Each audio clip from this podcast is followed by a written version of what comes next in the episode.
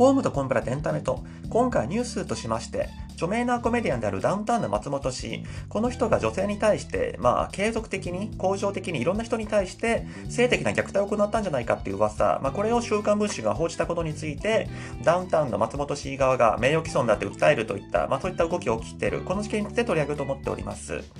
これ収録しておりますとは2024年の1月の上旬でして、まあ、この時点で分かっていることを前提にってこととはなるんですけども、名誉毀損、特にこの有名人における、まあ、性加害をめくる名誉毀損って言いますと、以前、ジョニー・デップとアンバー・ハードの件って取り上げたんですけども、あれはあくまでイギリス法、アメリカ法の話だったんで、日本法に基づく名誉毀損の話って今回初めてかなというふうに思ってるんですけども、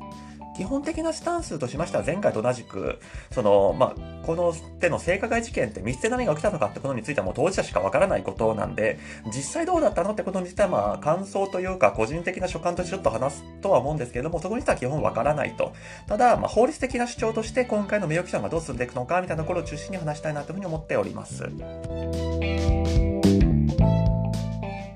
ではまず今回の事件の概要についてご説明しようかと思うんですけども、基本的には週刊文春がこういった記事を出しましたというところが始まっていくんですが、最初の記事が2023年の12月末、ここで、この、ま週刊文春の記事によりますと、まずこの松本さん自体は2015年から2019年にかけて、ま、こういったパーティーを何度も何度も繰り返しに開いてたってことみたいなんですけども、この週刊文春記事で特に被害者として慣れております女性が、ま、出会ったあの、巻き込まれた事件と言いますのは2020、2015年ですね。ここに、えっ、ー、と、スピードワゴン、これも有名なお笑いコンビですけども、その小沢さんの紹介により、つまり小沢さんと女性はもともと知り合いで、えっ、ー、と、この、今度、大きいパーティーがあって、そこに、まあ、有名人、VIP が来るからおいでよというふうに誘われて、えっ、ー、と、グライアンドハイアットホテル。これはまあ、大阪の高級ホテルですね。もう私も外から見るだけで、ちょっとオーラにビビって入れないような、まあ、すごいホテルですけども、ここのスイートルームに呼ばれましたと。で、そこに行ってみましたら、ダウンタウンの松本さん、まあ、確かに VIP と呼ぶにふさわしい格の人だと思うんですけども、この人がいて、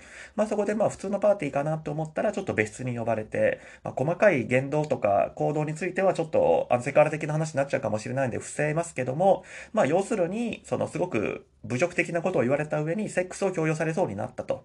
それでまあ女性は逃げていったと。まあそういった話なんですが、文春として特に取り上げてるところ、まあ、注力してるところとしましては、たまたま松本さんがこういうことをしたんじゃなくて、まあ、2015年から19年にかけて、何度も何度もこういうことをしてるんだと。常習犯なんだっていうところと、その松本さんが言ったこととか行動っていうのがちょっとその常軌を逸してると言いますか、まあ、女性を物として扱ってるんじゃないかみたいなところがあって、まあこの手の事件って、そのジョニー・デップ、あれはまあ DV なんでちょっと違うかもしれないですけども、アンジャッシュの渡辺さん、渡辺さんでしたっけ、まあ、あの人みたいな、そういった感じの修文、スキャンダルにしたいのかなっていう人はちょっと感じるんですけども、松本さん自身はもう結婚されて子供もおりますし、2015年だともう娘さんも生まれてるんじゃないかな。そういう時なんで、まあ、こういった記事はすごく、まあ、嫌だったんでしょうね。えっ、ー、と、この記事が出た後の反応としまして、まず、そのアテンドした女性を集めてきたとされております、スピードワゴンの小沢氏についてはノーコメントですと。まあ、自分が標的じゃないからいいってことなんでしょうね。で、えっ、ー、と、松本氏側はどうかというと、もうこの記事は事実無根ですと、徹底抗戦しますというふうに宣言しまして、週刊文春を名誉毀損で訴えますと。それに伴い、その裁判に注力するために芸能活動を休止しますと。そういった宣言をしたわけです。ただこれについては、ま、芸能活動を休止する、ちょっとまた後ほどもお話ししようかと思うんですけども、という宣言する以前にすでにちょっとスポンサーが降り始めてたって話も出てますので、その松本さんが出てる番組の一部の CM が AC、公共広告機構に切り替わってたってことなんで、それってもともとお金払う企業がいたのに、あの、うちの会社の名前出さないでくれってことになって AC に切り替えたってことなんで、まあ、スポンサーが降りたって言ってもいいんじゃないかと思うんですけども、そういった動きがあったんで、まあ、どこまで松本さんが、そその、本当に裁判のためには、あの、この芸能活動を止めなきゃいけないと思ってたかってことについてはちょっとわからないんですが、とにかく、あの、結果から見たら松本さんはちょっと芸能活動を続けられない状態になったということです。で、その後の続報としまして、これも後でまた出てくるところなんですけども、その松本さん、旧 Twitter X でたまに情報発信されるんですけども、先ほどの徹底構成するっていうのも X に書かれたことなんですけども、加えて、おそらく先ほどの被害女性が小沢さんに送ったであろう LINE のスクリーンショットっていうのを、まあ、引用して、これはもう大した情報出てきましたな、みたいなコメントをつけたんですけども、その、えっ、ー、と、LINE のスクリーンショットに何が書かれたかと言いますと、その被害女性が小沢さんに対して、この間はあの素敵な会に誘っていただいてありがとうございましたっていうようなお礼を言っていると。まあ、ここから読み取れることとしましては、この松本さんは、だからその女性が誰なのかってことを具体的に分かってるってことなんでしょうし、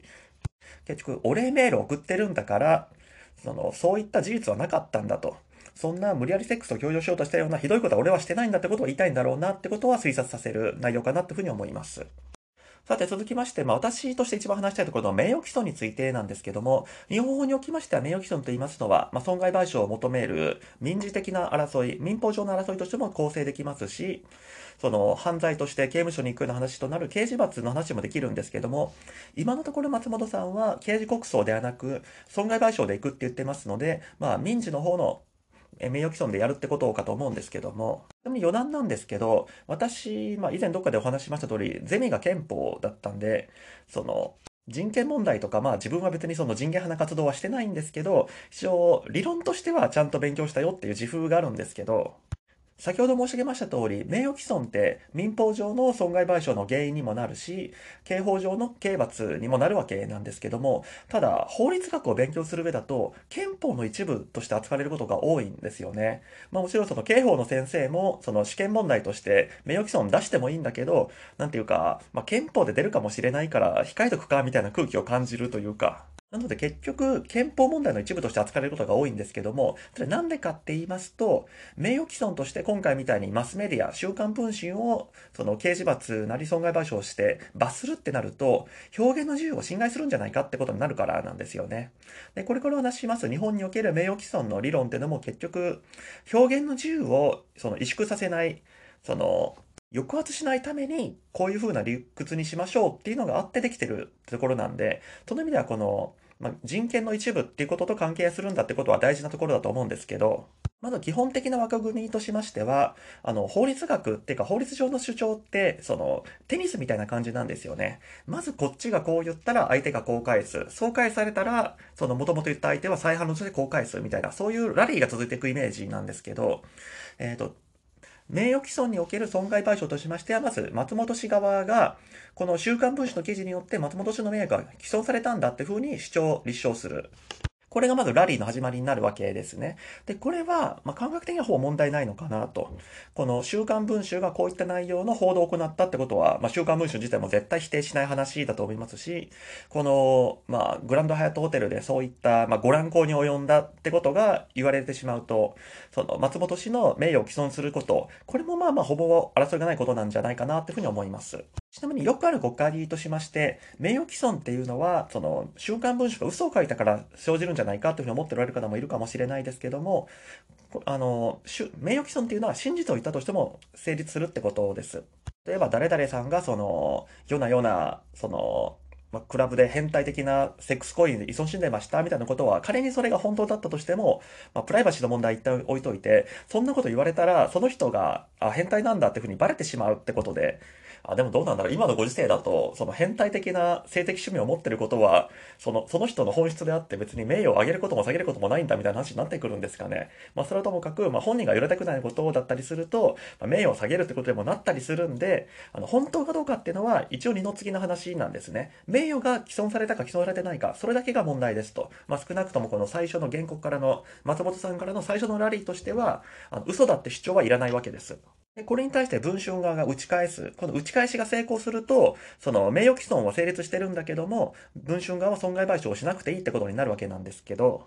大雑把なくくりとしましては、つまり、名誉毀損になるんだけど、表現の自由の範囲内なんだと。週刊文春という報道機関として正当な業務をしただけなんだっていうことになるんでしょうね。それで違法な行為じゃなくなるってことだと思うんですけど、じゃあどういう場合に名誉毀損であっても損害賠償しなくてよくなるかっていうと、3つの要件があると言われておりまして、1つが公共性、2つ目が公益目的、3つ目が真実性の証明と。この3つなんですけども、まあ1つ目2つ目って実際はほぼ一体だと思いますし、あんまりここ争われることないなって感じはしてるんですけど、つまりゴシップ目的みたいなんじゃなくて、その、それを言うことによって、公益な一般的な人たちに利益があるんだってこと。まあ、今回で言うと、まあ、松本氏、すごく有名人で、まあ、影響力のある人なんで、この人がそういう人権侵害的な、その、悪いことをしてるってことをみんなに知らせるってことは、まあ、公共的な話題であるし、その、週刊文春はそれをみんなに知らせることによって、その、まあ、みんなの人権意識に啓発したりだとか、松本氏が今後同じような手段を繰り返せないようにするといった、まあ、そういった公益を目的した行為っていうのも、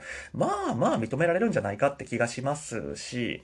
松本氏側も、いやいや、こいつらゴシップで金稼ごうとしてやっとるんやって言うんでしょうけど、まあ一応言うだけって感じになるんじゃないかなって個人的には思います。だからやっぱり主戦場は3つ目ですよね。真実性の証明。つまり、記事の内容が嘘だった場合については、基本的にはもう名誉毀損が成立すると。逆に言うと、その公益目的で公共性がある話題について真実を言ったんであれば損害賠償は成立しないけども、それが真実じゃない嘘だっただったらそれは損害賠償しなきゃいけないよねっていう、まあ当たり前っちゃ当たり前の話なんですけど、この3つ、3つ全部を、えっ、ー、と、瞬間文春側が立証する必要があると。そうしないと損害賠償が発生するってことなんです。で、松本市側としては、3番目の真実性の証明、ここを主戦場に置くっていうのは、その、まあ、お互いにとって多分共通の理解なんだろうなって思うのが、その、松本氏の立場からすると、実際のところ、その真実だって認められたけど、その週刊文春がゴシップ目的だってなったから、損害、えっ、ー、と、損害賠償を認められましたと、名誉毀損認められましたって言ったとしても、それって実際には松本氏にとっては負けなんですよね。だって松本氏としましては、その名誉回復したいというか、あの、週刊文春はデタラメ言ってるんだってことを言いたくて、この名誉毀損の訴訟を起こしてるわけですから、真実だってことを裁判所で認められた上で、でも法律上は、そのゴシップ目的だったから週刊文春は損害賠償しようね、だと何の意味もないので、結局、この真実だったかどうだったかってところだけが、今回の訴訟で荒らせるところになるかなっていうふうに思います。まあ本当に訴訟を起こしたらですけど、現時点ではするって言ってるだけなので。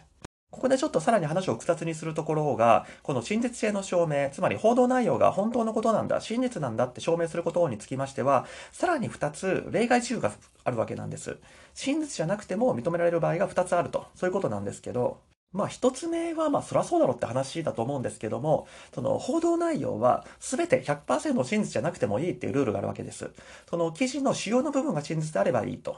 例えば、例え話としまして、えー、その記事において、12月25日の水曜日に事件がありましたって書いてたとして、実際はその25日っていうのは木曜日だったとして、じゃあ、この内容は嘘なんだから、損害賠償義務が認められますかっていうと、そんなんは些細な違いだから別にいいんだよっていうのが、まあ、主要な部分が真実であればいいってことなんですけど、ただ、この何が主要な部分かっていうのは、記事の内容によってもちろん変わる話なんで、例えばさっきの25日だって言ってたのが、実は、えっ、と、1月25日でしたってことになったとして、その記事の主要な内容が、クリスマス会に暴れましたみたいな話だったりすると、いやいや、1月25日だったらクリスマスなんかやってるわけないでしょみたいになってきちゃうんで、その、記事との関係で大事なところが真実だったらいいと。そうじゃない部分だったら、さまつな部分だったら別に、あの、間違ってても構わないと。まあそういうことですね。で、もう一つの自由としましては、もう主要な部分が間違ってたとしても、なお許される場合っていうのを定めるルールでして、その真実と信じるに足りる相当な理由があればいいと。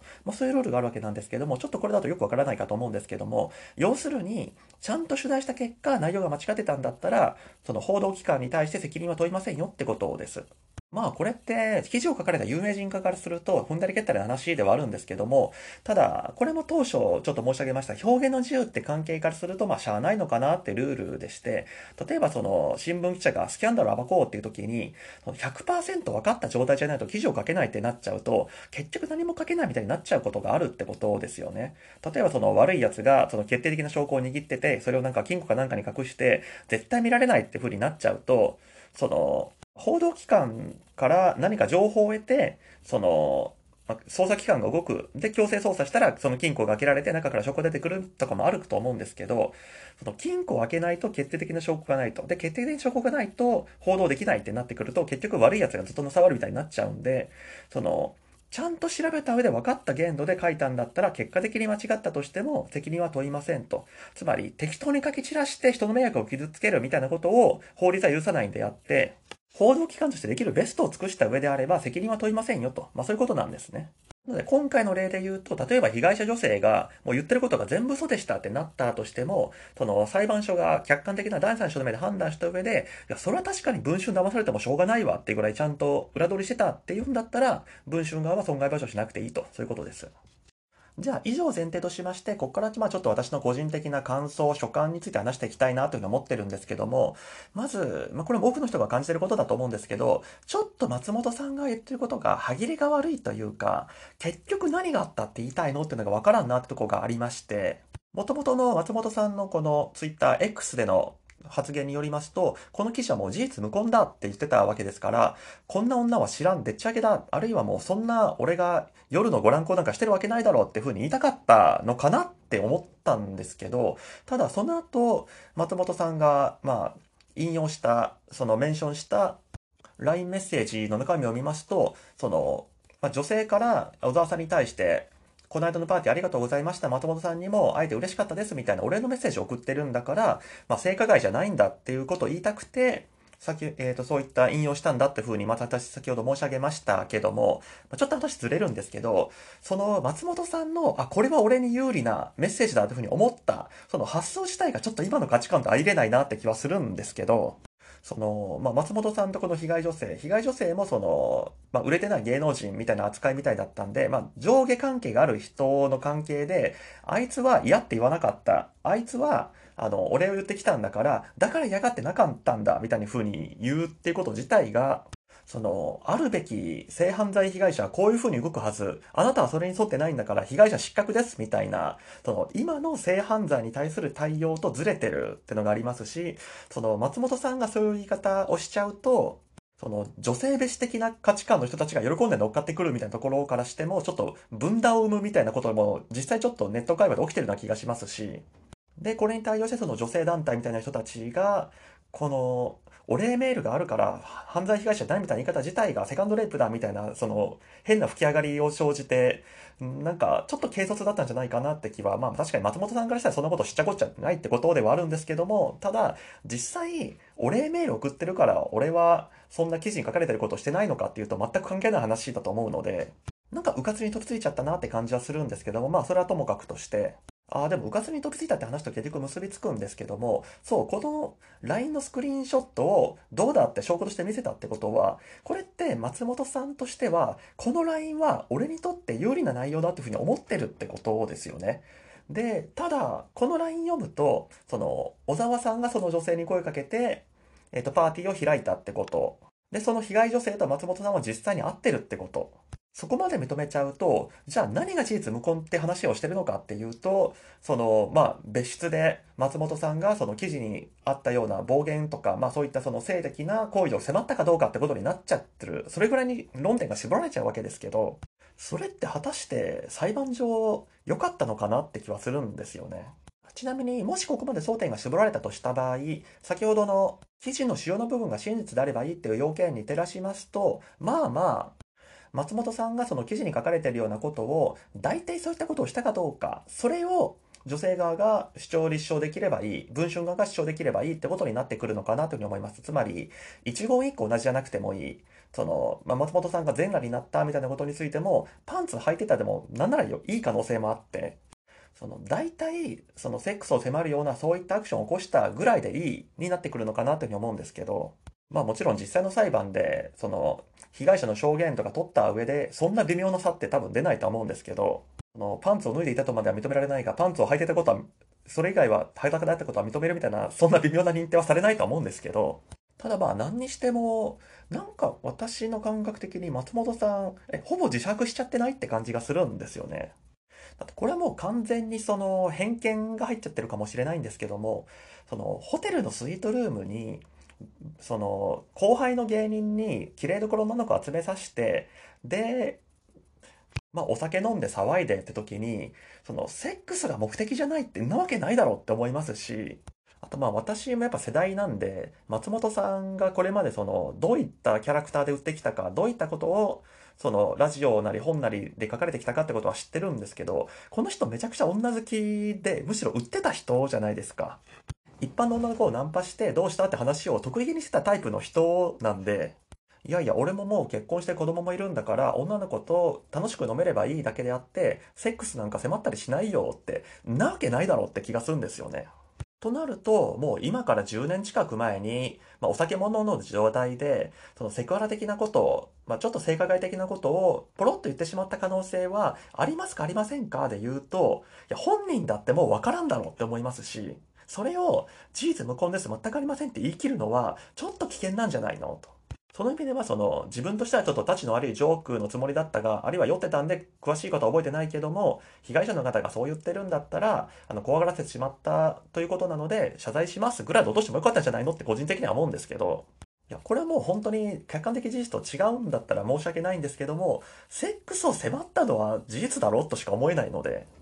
それに対して、その、まあ、ある種情状酌量的な話かもですけど、松本さんは相手が同意してると思ってたけど、女性は同意してなかったっていうすれ違いがあるだけで、客観的な行為としてはもうほぼ自白してんじゃないのって気がしまして、もちろんその松本さん側がこれだけ徹底的に怒ってるっていうのは、娘さんが将来この文春の記事を見て、俺がこんなことをしてるなんて娘に思われたくないみたいなのがあるんでしょうけど、ただこれもさっき私申し上げたように、その、小沢さんに 女性集めさせて、で、スイートルームで、まあお酒飲んで、あまあ遊び回ってるっていう時点で、ほぼ一緒じゃないのって気がするんですよね。娘さんから見た印象としては。それはまあ性加害してるかしてないか大きいかもしれないですけども、そんな、その乱交パーティー的なことを夜な夜な開いてたことまで認めちゃったら、娘さんから受ける印象としてはもう、なんか、マイナス100がマイナス150になるかぐらいの差で、もう、天井突破してることに変わりないじゃないかって気はしちゃうんですけどね。今後の裁判の勝ち負けにつきましては、文春側でどういった証拠を出せるか次第なんで、まあ、外野である我々には何とも言えないところなんですけども、ただ、文春はきちんと裏取り調査をしてますって言ってるので、まあまあ先ほどの、その、真実と思うに足りる相当な理由があればいいってところからすると、まあ、言葉通りちゃんと文章で裏取りしてるんだったら、まあ負けることはないんじゃないのって気はするんですけどね。ここで言う具体的な裏取り調査っていうのは何かっていうと、他の参加者、他の被害者からも話を聞いてるかどうかってところかなっていうふうに思います。その時に、その無関係な女性たちが実は裏ではみんな一致団結して松本氏を陥れるための嘘をついてたってところまで疑いと裁判所はさすがに言ってこないと思いますので。なんかネットのその今回の記事の反応みたいなのを見ていますと、いやもうそもそも女性の証言だけでダメっていうのが問題なんだと、ちゃんとその物証とかそういうのがない限り、スキャンダルを暴くべきじゃないんだみたいな、なんか松本さんを擁護したいばかりに無茶なこと言ってるなって人がいるなって感じはしたんですけど、あの、証言だけで書くことは、それは全然構わない話だと思います。特に今回みたいな事件って、あの、最終的には松本さんとこの被害者が部屋で密室で1対1になった可能性もあるわけで、そんな証言しかありえないわけですから、あとあれですよね、時代の流れみたいなのも感じるなって思うのは、今の時代ってそのスマートフォンですぐに写真撮れたり、その、まあ、録画とか録音とかできたりするんで、いやいや、証言だけじゃなくて、そういった物証っていうのも作れるでしょうっていうふうに簡単に思うかもしれないですけど、この、犯罪の歴史、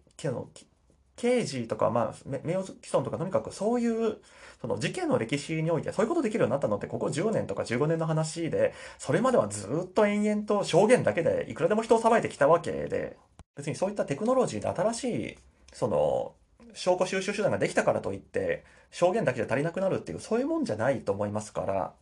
文春がこの証言だけをもとに、その証言の信用性をきちんと調査して、それで記事にしたってこと自体は全く問題ないと思ってます。まあ実際は多分、あの、女性が今こういうふうに言ってますってだけじゃなくて、今回その、LINE のスクリーンショットが流出したみたいな風に、その女性の当時のその、まあ、スマートフォンの写真とか LINE の履歴とかを見せてもらった上で、まあ、確かに一致するねみたいな確認はしてるんだろうと思いますし、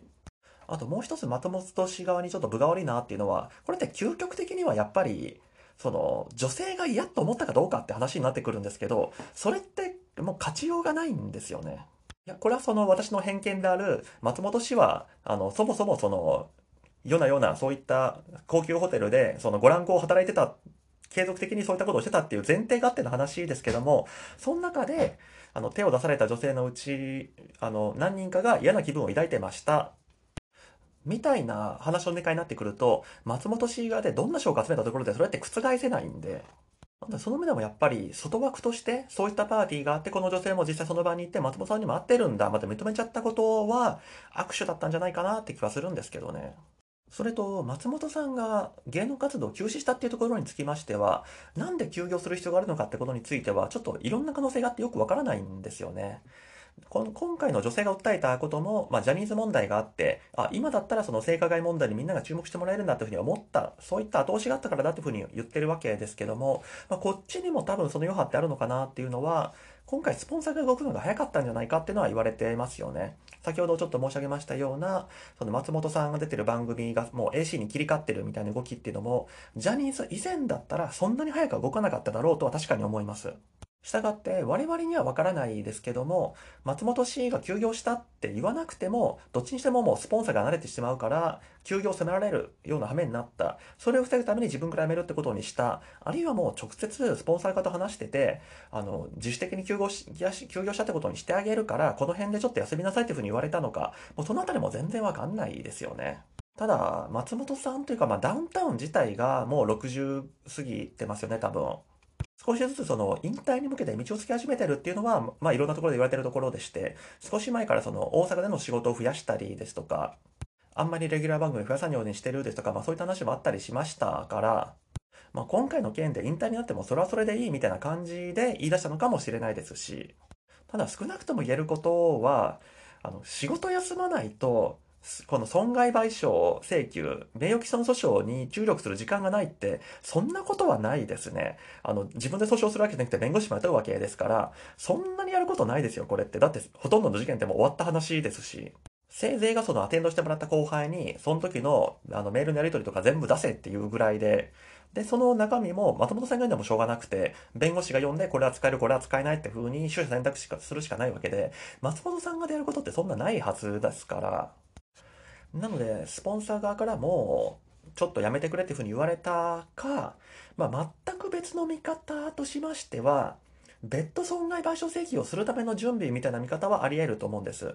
名誉毀損事件ってよく言われるように、損害賠償額って安いんですよね。もう数百万認められれば御の字っていう感じでして。なので、まあ、週刊文春なところは別に、あの、最悪損害賠償を認められることになったとしても、まあ、それぐらい別に払えるよって金額しかあの、裁判所認められないと。これに対して、その松本さんが休業して、その休業した分の逸失利益、本来仕事してれば得られてであろう番組の出演料ですとか CM のスポンサー料みたいな、そういったものを、その、今回の文春の出巻き記事によってそういった休業をさせられたんだって風に、その名誉毀損とは別の損害賠償請求、不法行為として請求することによって、損害賠償額を跳ね上げるみたいな、そういった作戦を考えてる可能性もまああるっちゃあるんですけど、もしこれで松本さんが2、3年、まあ、本当に休むことになったりすると、その損害賠償額って何億になってくるでしょうし、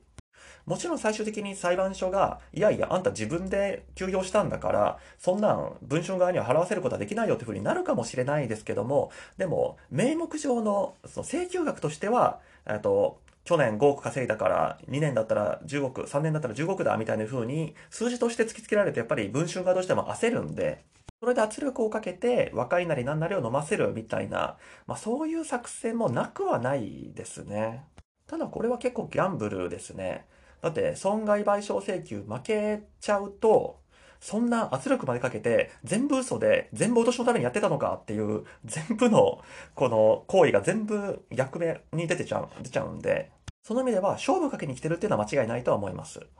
最後本当に、まあ、役立もないことをつらつらとお話しするんですけども、今回、まあ、松本さん側は週刊文春の出版差し止めを請求しなかった。その、週刊文春の発行を止めるってことが、まあ、裁判上請求できるわけですけども、それをしなかったんで、松本氏側も、その、本当に自分の主張が取るなんて思ってないんだみたいな風にネット上で、まあ、指揮者が書いてたりもしたんですけども、私これちょっと、まあ、あの、松本さんがどういう気持ちでそうしなかったかっていうのはわかんないんですけども、そもそも、出版差し止めっていう制度自体どうなんだろうってなんとなく思ってまして、今回で言うと、文春は、あの、文春オンラインみたいなネットメディアも持ってるわけですから、じゃあ出版じゃなくてオンラインの方でもいいよっていうふうにパッと切り替えたりもできるわけで、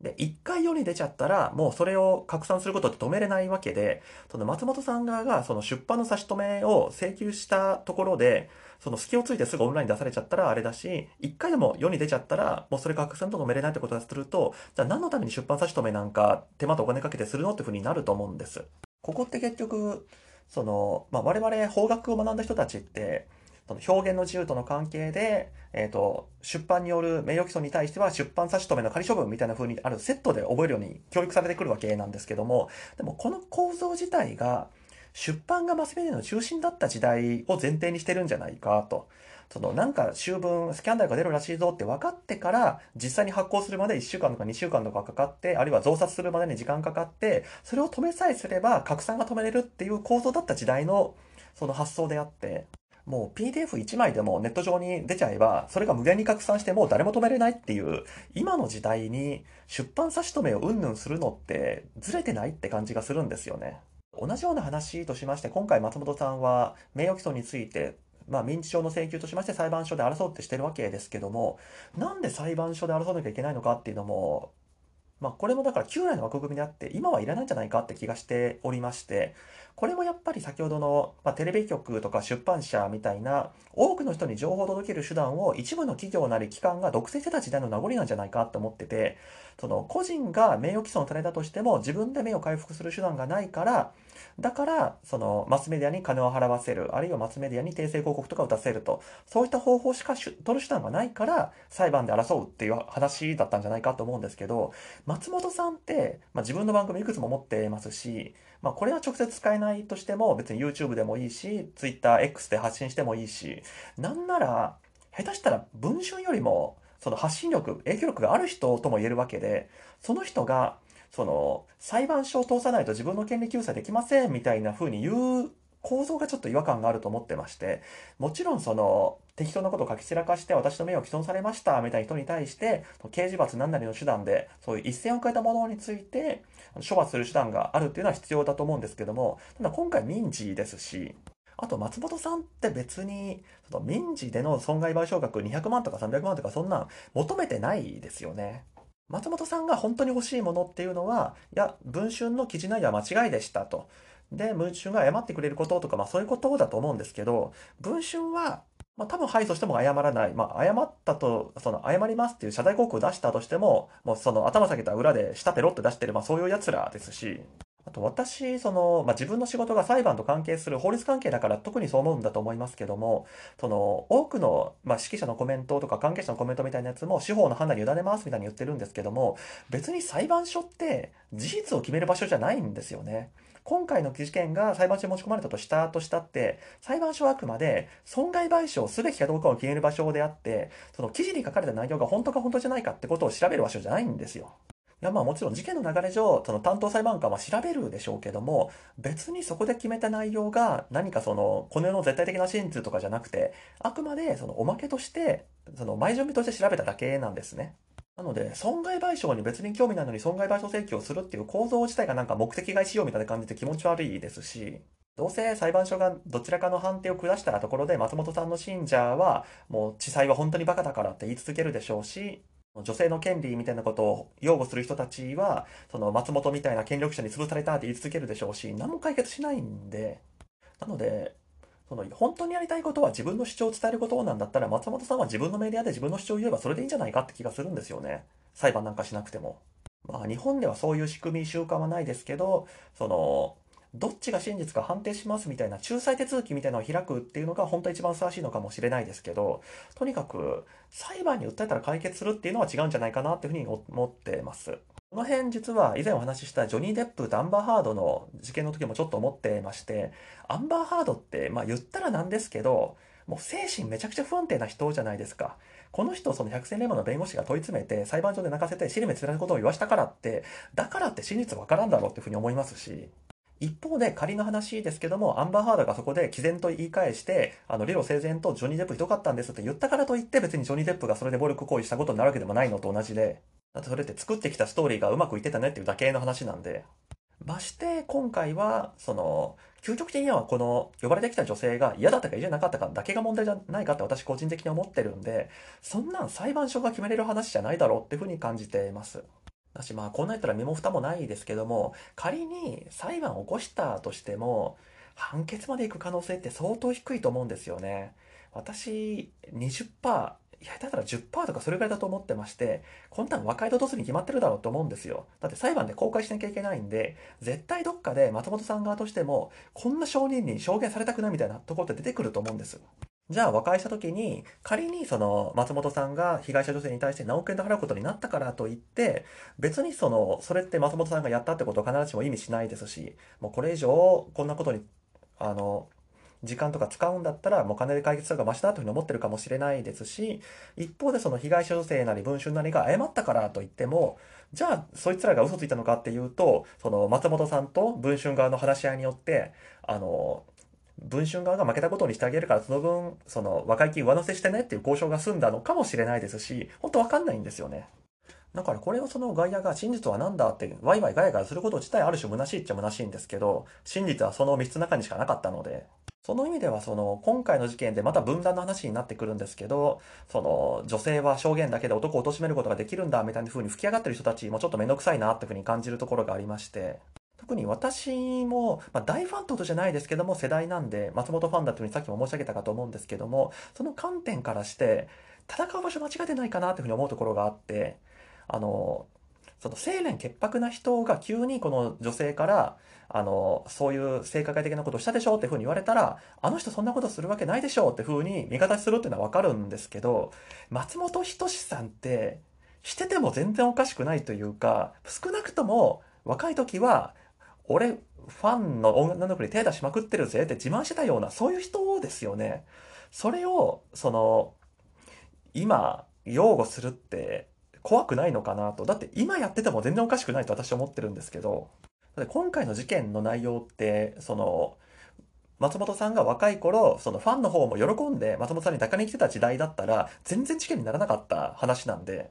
なんかここで味方するのは分が悪いというか、なんていうか、例えば、この相方の浜田さんなんか、まあ、番組中もよく人を叩いたりするわけですけど、最近ちょっと減ってる気もしますけど、この人があの夜中酔っ払って、あの誰かと喧嘩して殴って、もう警察にお世話になったとするじゃないですか。その時に、浜田さんはそんな暴力なんて振る人じゃありませんって味方に言ってるような、そんなイメージで、その松本さんが性加害なんかするわけありませんっていうのって、ほぼ同じ話なんじゃないかと。だって松本さん、いかにも性加害しそうなキャラクターじゃないですかと。繰り返しですけども、真実はわからないですけども、いざ蓋開けてみたら、あ、確かにやってました、ごめんなさいっていう可能性全然ある人なのに、なんでそんな 無防備に松本さんを信じますなんてみんな乗っかれるのかっていうのはちょっと不思議ですね。まあ、ポジショントークってことなんでしょうけど。はい。というわけで今回この辺りで終わろうかと思います。ご清聴どうもありがとうございました。